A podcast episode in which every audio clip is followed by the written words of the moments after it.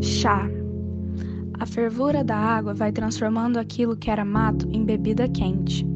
Eu lavo alguns raminhos, tiro toda a terra, pego uma vasilha, água da torneira, não precisa ser filtrada. O sol nascendo vai me conduzindo com certa preguiça enquanto preparo as coisas. Acrescento açúcar, amasso os raminhos na água. Agora o essencial: ligo a chama do fogão e o fogo se acende embaixo da vasilha fria. Seria mais fácil fazer chá sem os ramos que dão o sabor ou sem o fogo que faz as coisas acontecerem?